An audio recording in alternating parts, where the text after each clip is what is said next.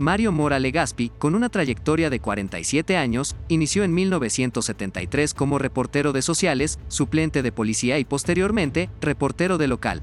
Fue jefe de información y director del Sol del Centro. Se jubiló en el 2020, pero sigue colaborando con artículos semanales. En Aguascalientes fue el primer editorialista, luego conductor y comentarista de noticieros de radio y televisión. Cuando estaba el kinder, yo cursé el kinder en Enrique Pestalos y que está en Juan Montoro.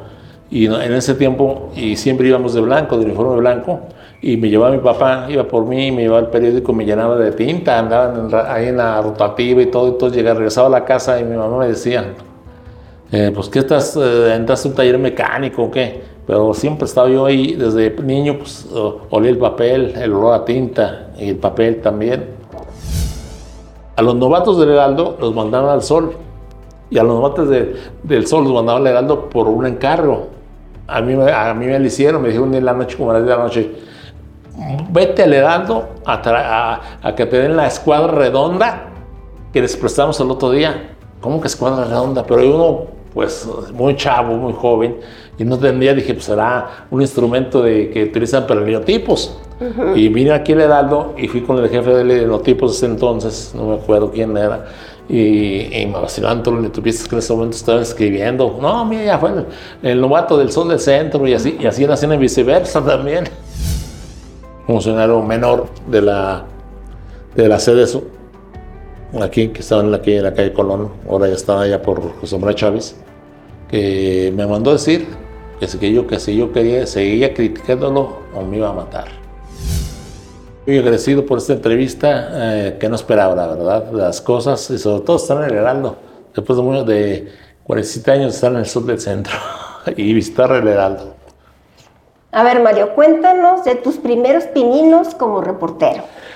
Híjole, es remontarse a algunas décadas, pero yo empecé cuando estaba en secundaria. Estaba en secundaria. Mi papá eh, que era entonces jefe de información del Sol del Centro, me llevó al periódico en vacaciones eh, largas de, de dos meses, de julio y agosto, para que no perdiera el tiempo, para que no estuviera de vago, y, me pusieron ahí a, a, traer refrescos. Yo era el, casi el mozo, a traer refrescos de reporteros, a, a, a hacer mandados, y hacer mandados, y después empecé a involucrarme en la redacción.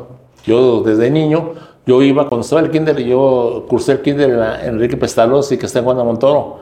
Y en ese tiempo, y siempre íbamos de blanco, de uniforme blanco, y me llevaba mi papá, iba por mí, me llevaba el periódico, me llenaba de tinta, andaba ahí en la rotativa y todo, todo, llegaba, regresaba a la casa y mi mamá me decía, eh, pues ¿qué estás, eh, entraste un taller mecánico o qué? Pero siempre estaba yo ahí, desde niño, pues olía el papel, el olor a tinta y el papel también.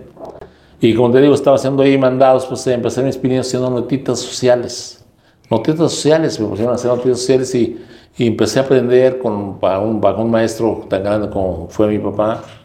Empecé a aprender y después me dejaban ahí como, como reportera de guardia. Pues había a, atender eh, telefonazos y todo hasta las 12 de la noche.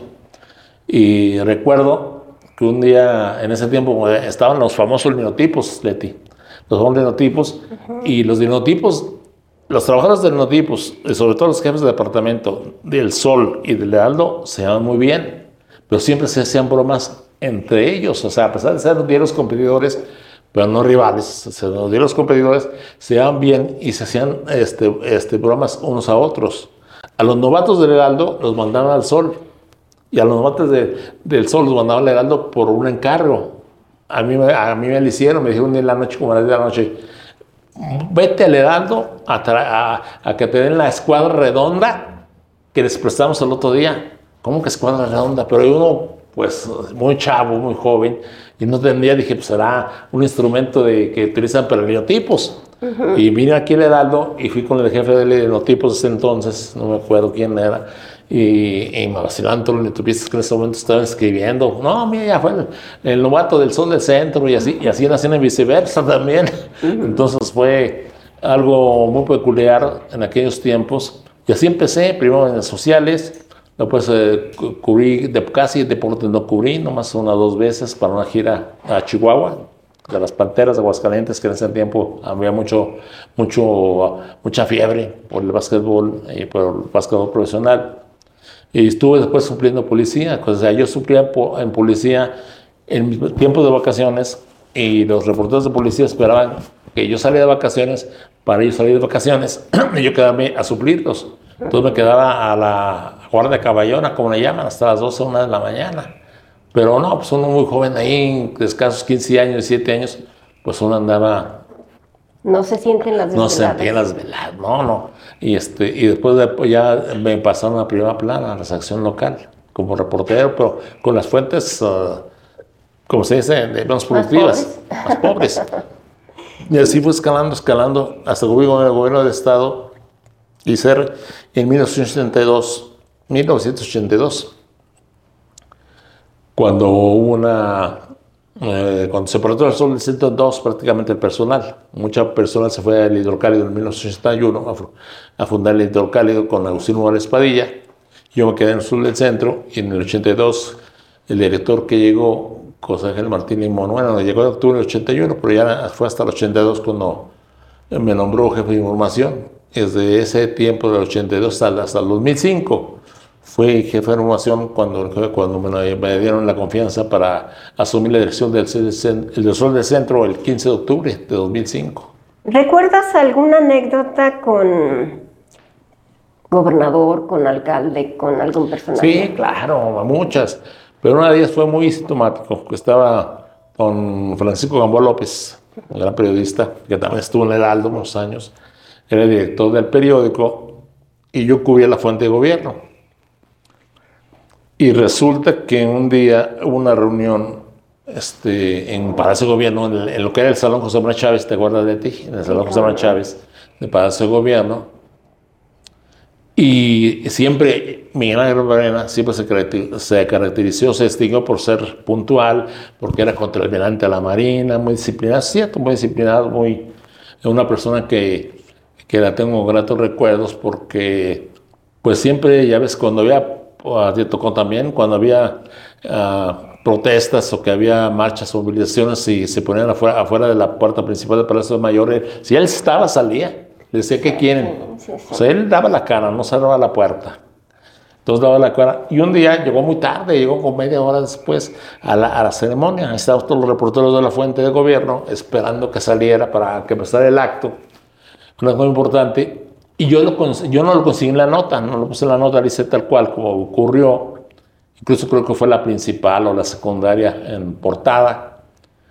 Pero yo en la, la Atalaya, eh, que es una columna de trascendidos, publiqué que, qué pasó con la puntualidad del gobernador, pues no, que muy eh, con, con, formación castrense y todo, y, me burlé diciendo que era una persona que había llegado muy tarde, muy impuntual y siempre el que presume de oportuno y todo. Y resulta que cuando llegaba para subir al día siguiente a cubrir también algunos eventos, a cubrir la fuente, como siempre, la fuente de gobierno de Estado, me dice tanto el jefe de prensa como los reporteros de prensa y también los colegas de los demás medios informativos, de tanto de prensa como de radio y televisión, y me dijeron, oye, ¿qué atalaya le pusiste al gobernador? Hombre, está, está muy enojado contigo, me dijo el jefe de prensa.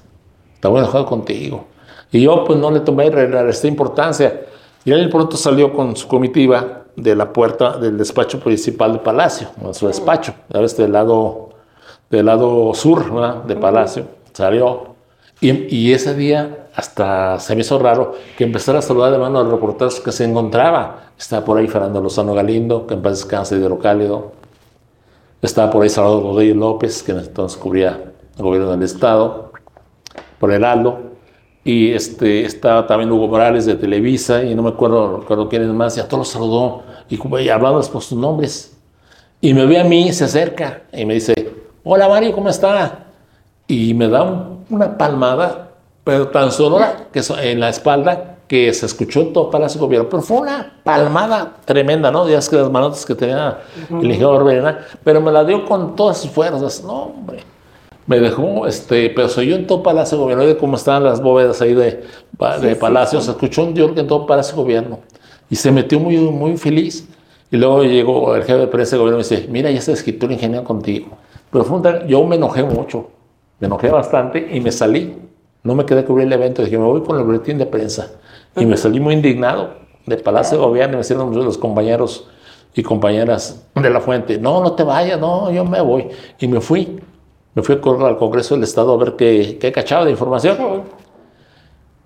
Y dejé de pararme como dos, tres días. Pero para terminar la anécdota, llegué en la noche a la casa de donde vivía yo con, todavía con mi papá y con mi mamá. Yo, porque yo era el más grande de la casa, pero chivo quedado. Pues yo todo no me casaba. Y resulta que era en tiempo de primavera. De esa, esa, noche hace mucho calor y me quité llegando a la, a, la casa, aquí en Paseo de la Cruz, Avenida Paseo de la Cruz. Llegué y me quité la camisa. Y traía camisa de manga corta, y mangas. Y mangas, por mangas en ese momento pasó mi mamá a por mi recámara, por no mi recámara en la puerta, que la tenía abierta todavía, porque había llegado a quitarme nomás para refrescarme y me vio la, el manazo atrás, todo tenía el manazo y eran las 10 de la noche y eso había ocurrido como a las 11 de la mañana. Digo, ¿qué traes atrás? Pues dije, pues, este, ¿qué, qué? Dijo, traes un manazo, una mano pintada. Y era la mano del gobernador que toda la tenía ahí, la marca. Pero después me imagino que hicieron las paces, ¿no? Sí, sí, sí. O sea, dejé, no, me paré en dos días. El tercer día fui y me vio y me saludó, pero eh, riendo carcajada, ¿no? De, haberme hecho la maldad. sí. Se desquitó. Eso es. ¿Hubo amenazas por alguna información incómoda?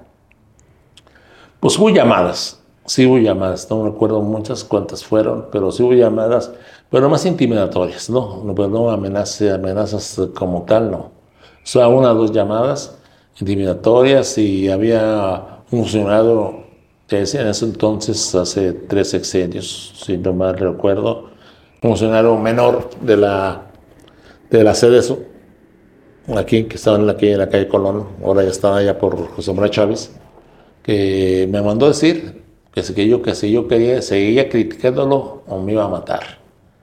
¿Ah? Pero creo que este sujeto este, era ave de paso y él ni siquiera está allá en la ciudad. En una entrevista o evento, compártenos el momento más complicado, más álgido, más chusco. Hijos, puede haber muchas, ¿no? Porque es una, una, este, una vasta trayectoria, la verdad, son, son 47 años en las líderes reporteriles y no hay como reportear, la verdad, ¿no? Como dijo Gabriel García Márquez, el periodismo es el mejor oficio del mundo. Pero yo creo que una entrevista difícil, dos entrevistas difíciles fueron difíciles y, y, un, poco chuscas fueron Coñón Gaby, precisamente embajador de Estados Unidos en México, que vino, lo trajo el, gobernador, el gobernador Rodolfo Andrés Gallegos, que en paz descanse, lo trajo y con él nos pidió, nos pidió, decía que él no más iba a contestar, pero un ser inglés pero ser inglés, eso también fue difícil para nosotros. Y, la, y yo creo que otra fue con Manuel Manuel Cantinflas, porque él llegó en ese tiempo al Hotel Astrojes, el hotel más elegante en ese tiempo junto con el Hotel Francia. Todavía apenas estaba, creo que estaba construyendo el Quinta Real y estaba, estaba en cierne ya el Hotel Fiesta Americana. Y perdón por los, por los anuncios, ¿no? Pero en los que estaban, entonces fue en Las Trojes y de él lo entrevistamos en el vestíbulo de Las Trojes y fue una sorpresa para uno que era distinto, que una cosa el personaje como Cantinflas y la otra como Mario Moreno. Tenía, tenía un era una persona no muy afable, no muy afable, muy cortante, o sea, como que hacía la, como que en la entrevista no la dio fuerzas, como diciendo, ay, periodistas provincianos. Periodistas provincianos, este, muy afuera se una entrevista, una entrevista cortante y poco cortés, era muy, era agrio de carácter, ¿eh? que Mario Moreno, o sea, entonces cuando comprendimos que una cosa era el personaje de Cantinflas, donde habíamos Chusco haciendo bromas, este, cantinfleando, y otra, este, con Mario Moreno, fue muy diferente, fue una entrevista de 10 minutos, y, este, le, hicimos parados porque no quiso sentarse. Y otra, mira, una no chusca, pero sí un poco que a mí me impresionó fue cuando murió aquí. Nadie sabía que aquí vivía Carlos López Moctezuma, el gran villano del cine nacional. Él vivió con José Luis Escobedo, que era su esposa, que fue actriz originaria de Aguascalientes, que sería en, telenovelas, sobre todo en muchas telenovelas. Ellos se vinieron a venir, los últimos años de su vida, se vinieron a venir a radicar a Aguascalientes, en la tierra natal de la señora Luis Escobedo, que en paz también. Y la Carlos López Tezuma vivía enfrente, después supe que vivió enfrente del Parque Hidalgo, de unos chelditos que hay frente al Parque Hidalgo, todavía existen, y en esas casas.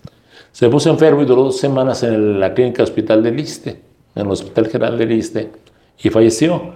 Pero solo no nos dimos cuenta, ningún mes se dio cuenta, sino hasta que nos hablaban de México porque la Asociación Nacional de Actores emitió un comunicado donde se queda muerto en Aguascalientes. Entonces empezaron a hablar de, del esto de México, de los de varios periódicos de México, empezaron a hablar, y también pasó eso con, aquí con Nedaldo, que empezaron a marcar incluso de prensa internacional, que quería saber, pues era el gran villano del cine nacional. Entonces, este, yo estaba todavía muy joven, yo era el reportero novato del periódico, y yo tenía, tenía grandes eh, personajes del periodismo como Agustín Morales Padilla, era mi compañero de redacción, el, el, este, José Juan Ruiz, este, Juvenal García Muñoz. Eh, y, y, dijeron, no, pues que vaya, que vaya Mario, pues el que está aquí nomás a las callitas. y me mandaron a mí y vine aquí a, a, Tagasi, que está en, ese entonces, esa agencia funeraria frente a la Casa de la Cultura, ¿te acuerdas? Y yo llegué ahí y, y el el, el, gerente de Tangase, no el dueño, el gerente Teodoro, que paz descanse, que volvió hace unos, hace unos cuantos meses, y con una gran experiencia en esa materia. Yo ya lo conocía a él porque yo ya ese tiempo también era ya socorrista voluntario de la Cruz Roja.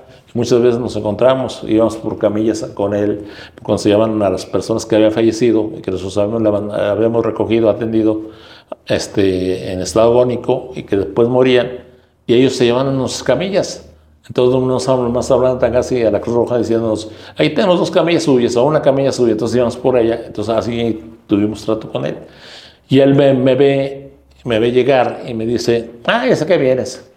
Y ya me pasó a su oficina y me dio todos los datos. Todos los datos de a qué hora se había muerto, que lo estaban preparando empezando a preparar para que había muerto a la una de la tarde y que lo estaban preparando para llevar a la Ciudad de México, allá a su de la Ciudad de México para el homenaje de la Ciudad de Actor Landa. Y también iban a enterrar en, la, en, el lote de artistas del Panteón Jardín de la Ciudad de México. Y me dijo de pronto, ¿quieres verlo? Y dije, ah, cara, pues sí, pues vamos.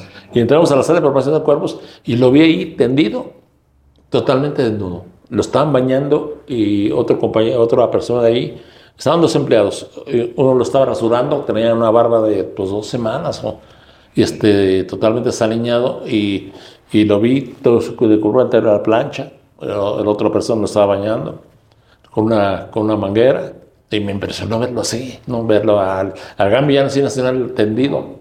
Pero lo que más me llamó la atención, y eso sí puede ser chusco o algo, fue de que tenía el radio prendido. Me acuerdo claramente que lo tenían en ese tiempo, pues estoy hablando, cuando murió, lo tenían todavía en la emisora XYZ Radio Variedades, porque sacaron, sacaron su eslogan, eh, Radio Variedades, como era así. Y, me acuerdo que el locutor dijo, un minuto y serán las 4 de la tarde. Y yo me quedé impresionado, así, ¿cómo están preparando un cuerpo? Y, y escuchando música, porque era música, ahí ponían, creo que era música moderna para la expresión. Y yo me salí muy serio.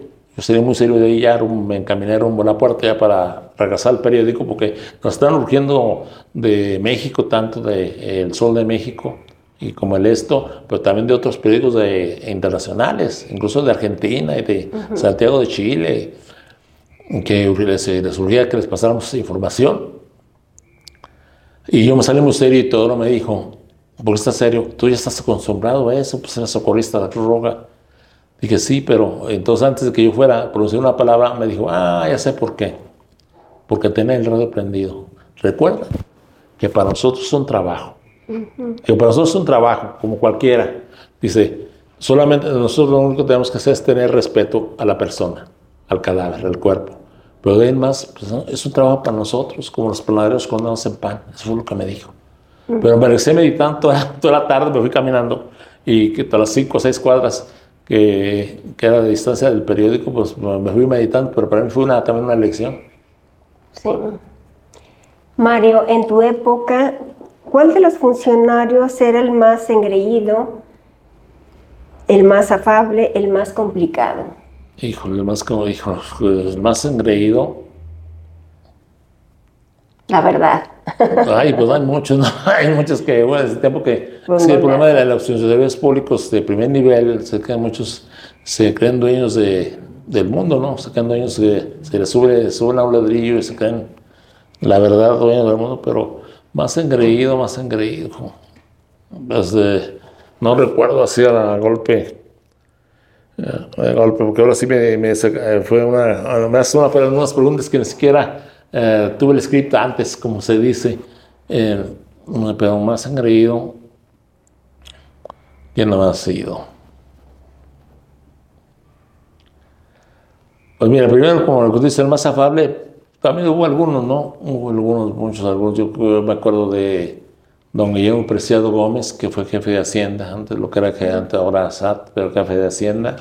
Cuando estaba Hacienda en Allende y 5 de mayo, Allende, no, Allende, sí, Allende y 5 de mayo, un edificio que está ahí todavía. Este, Allende sí, una persona muy, este, muy afable, a pesar de que estaba en una dependencia difícil, que era Secretaría de Hacienda Público, siempre me recibió, siempre me atendió, siempre me dio mi lugar, a pesar de que daba poca información. Don Preciado Gómez, que ya en paz descanse, creo que se regresó a Guadalajara, era originado de Guadalajara y allá falleció. Y hace algunos años, pues uno de ellos, también algunos funcionarios federales, va a preguntarse el más engreído, ay, así me la pones difícil, ¿no? Para escoger.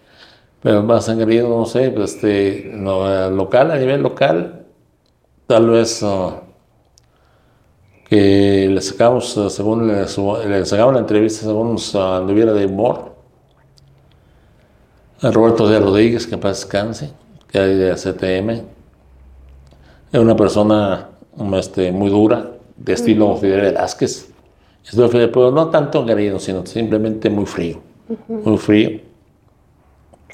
Y todas las preguntas te contestaba, te respondía a tirar buzón, te respondía casi a tirar buzón. Oye, Mario, en el ejercicio periodístico, ¿hay amistades o intereses? ¿Con compañeros? ¿O con...? No, en el ejercicio periodístico. Ajá, con- yo creo que hay pocas amistades y muchos intereses. Nos ven, eh, porque nos ven como por lo que representamos. Por ejemplo, a, ti por ser reportero del Heraldo, pues te dan por el Heraldo, por el medio, y a mí por el Sol del Centro, pero no porque, pues seguro que cuando ya estamos fuera de, que estamos fuera, como se dice, allá fuera de la cancha, ya nos ven, no, ni siquiera nos saludan.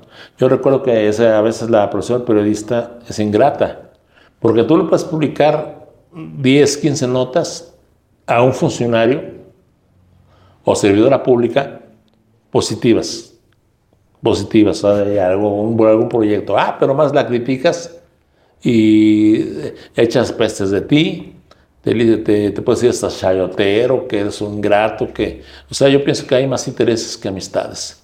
Muy pocos amigos y amigas en el servicio público, la verdad. O sea, nos ven como, como un fin utilitario, es la verdad de las cosas. Pero ellos, porque a ellos y a ellas les interesa el medio, no la persona. A tu juicio, ¿cuál ha sido la mejor entrevista? Ah, ¿Y caray. a quién? La mejor entrevista. Pues son muchas, tal vez sea también a,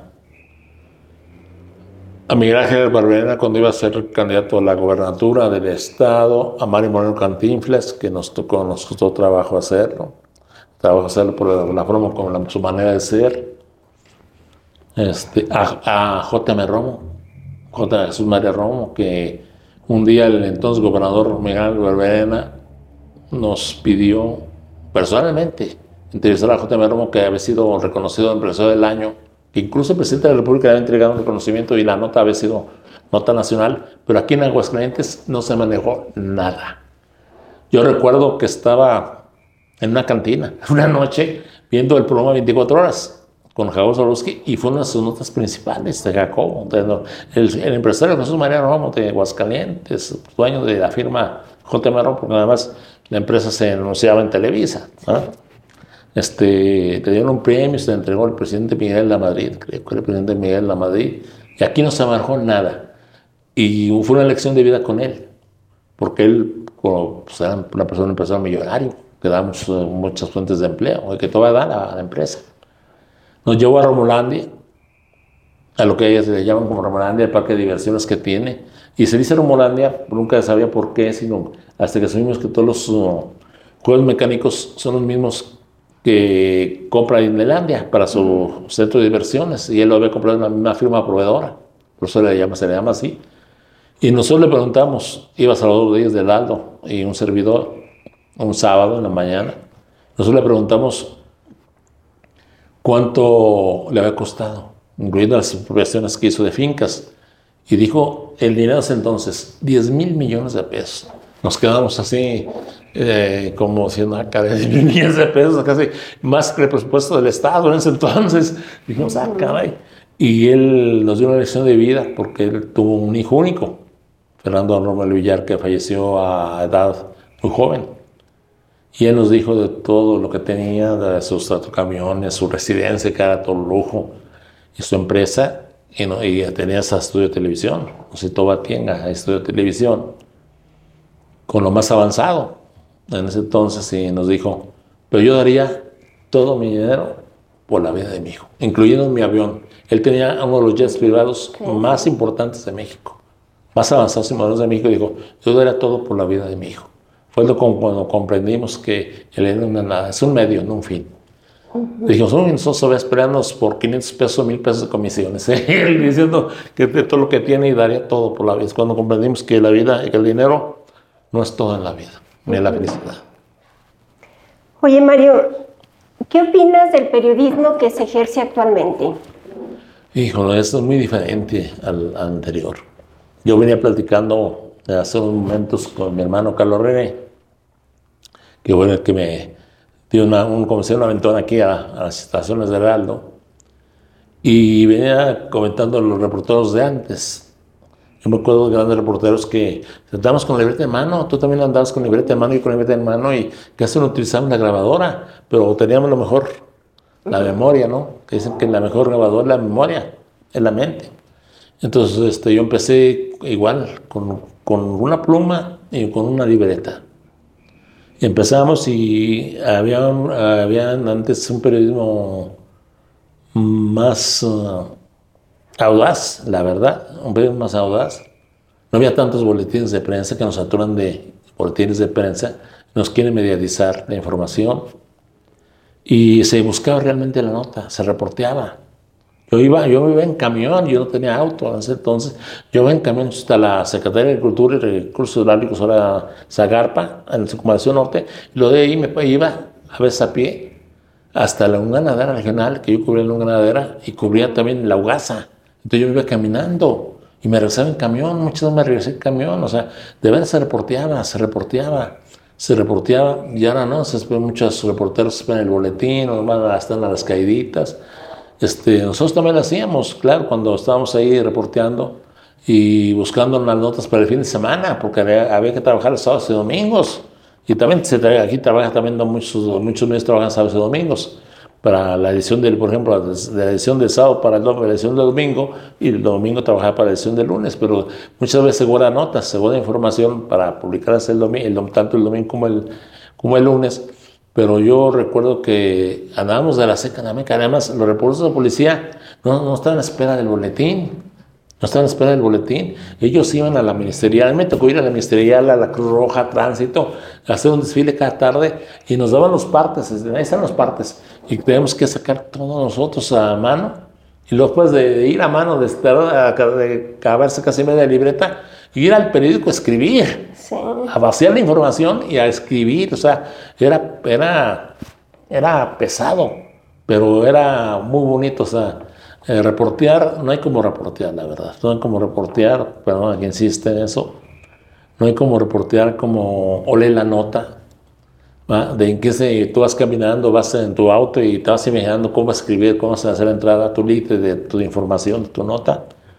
Y ya últimamente los reporteros sí siguen reporteando, siguen entrevistando, pero falta, falta mucho aquí en Aguascalientes de trabajo de investigación.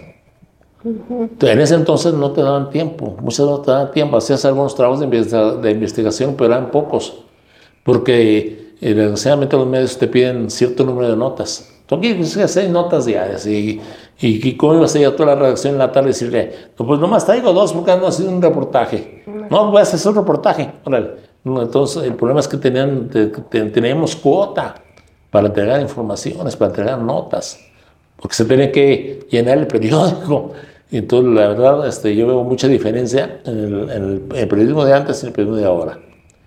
Ahora hay, sí hay mucha tecnología, no sé, ya hay celulares, este, grabadores más rápidos, está con el mismo celular, el mismo teléfono celular que tú traes, ya puedes grabar. Antes no, tienes que llevar grabadoras ves grandes, o ya ves, pues, hubo grabadoras de menor tamaño, pues que traer tu grabador y tu libreta, pero bien empezamos con, con libreta, apuntes y un lápiz o una pluma. ¿Crees que el impreso tiende a desaparecer? Yo creo que no, no, se quiere que ajustar a las, con las circunstancias. Yo siempre he sido un enamorado de los medios impresos y estoy, yo fui conductor de Televisa, también estuve en Canal 6, lo que TV Más, después Canal 26 era TV Más. Estuve en radio, yo empecé también en ese tiempo en el 80, más o menos antes del 80, 77, 70, 80. Estuve en Imagen, lo que es ahora Radio Universal. Yo daba, entregaba, entregaba nota de información y, acreditada. Nada más que la, la leía el locutor y decía, son informaciones de Mario Moral Gas. Este, en, como te tuve radio, tuve en televisión muchos años dando noticias en Televisa, tanto el noticiero matutino como el vespertino, pero yo nunca me separé del periódico. Ese, pues yo estoy enamorado de la prensa escrita. Yo pienso que la prensa escrita es historia. Y cuando un investigador o una persona quiere investigar sobre algún suceso ocurrido en Aguascalientes, se va sobre todo a lo escrito, ¿no? lo que está en la biblioteca del Heraldo, del Sur del Centro, de Hidrocálido, la página 24, o sea, los diarios, ¿no? Y los de entonces están todavía de opinión que desapareció y también de momento que también fueron diarios que desaparecieron. Yo creo que se van a, si yo quiero consultar, por ejemplo, cuando, se, cuando un camión se fue a, al, al Parián, el hueco del Parián, cuando estaba construyendo el, el Parián actual, pues yo me voy a ir a, la prensa, que lo cubrió maravillosamente. Fue una tragedia, una tragedia, pues lo cubrió de manera, de manera muy detallada y era domingo por la mañana. Era domingo por la mañana, creo que a las 8 de la mañana fue el accidente. Y se cubrió que en los, grandes sucesos de accidentes tiene que ir a uno a consultar lo escrito. Aunque haya ya este, este YouTube y que haya internet y yo creo que sigue siendo la prensa escrita, no creo que desaparezca, pero sí tiene que ajustar su modelo de información. Es lo que está haciendo, ¿no? ya lo siento yo en la prensa nacional y también en la prensa local, que están profundizando más en los temas y también profundizando más en los temas y sobre todo dar preferencia a los reportajes de investigación. Antes de concluir esta amena charla, ¿algún mensaje que quieras compartir? Pues solamente este, yo sigo siendo partidario de la prensa escrita, yo creo que lo escrito es historia y sobre todo este, Aguascalientes está avanzando de manera vertiginosa y creo que los medios de comunicación se han ido adaptando también al desarrollo de Aguascalientes y también quiero señalar que a las nuevas generaciones bueno, también quiero señalar que fui maestro de periodismo en la Universidad Autónoma de Aguascalientes. Este, duró dos, años, o sea, cuatro meses como maestro de periodismo. Ya pues tuve que dejar la cátedra por razones de tiempo, precisamente, por razones de porque el periódico eh, me absorbió mucho tiempo, las actividades reporteriles. Y en la tarde, que era cuando estaba a dar clase en la carrera de medios masivos, pues la tarde es cuando está el trabajo más febril de escribir, de escribir las notas del día. Y yo creo que las nuevas generaciones que de veras, eh, yo estoy plenamente convencido que la mejor escuela de periodismo está en un periódico, más que en radio y en televisión. Si se quiere realmente aprender y saber de periodismo, trabajar en un periódico.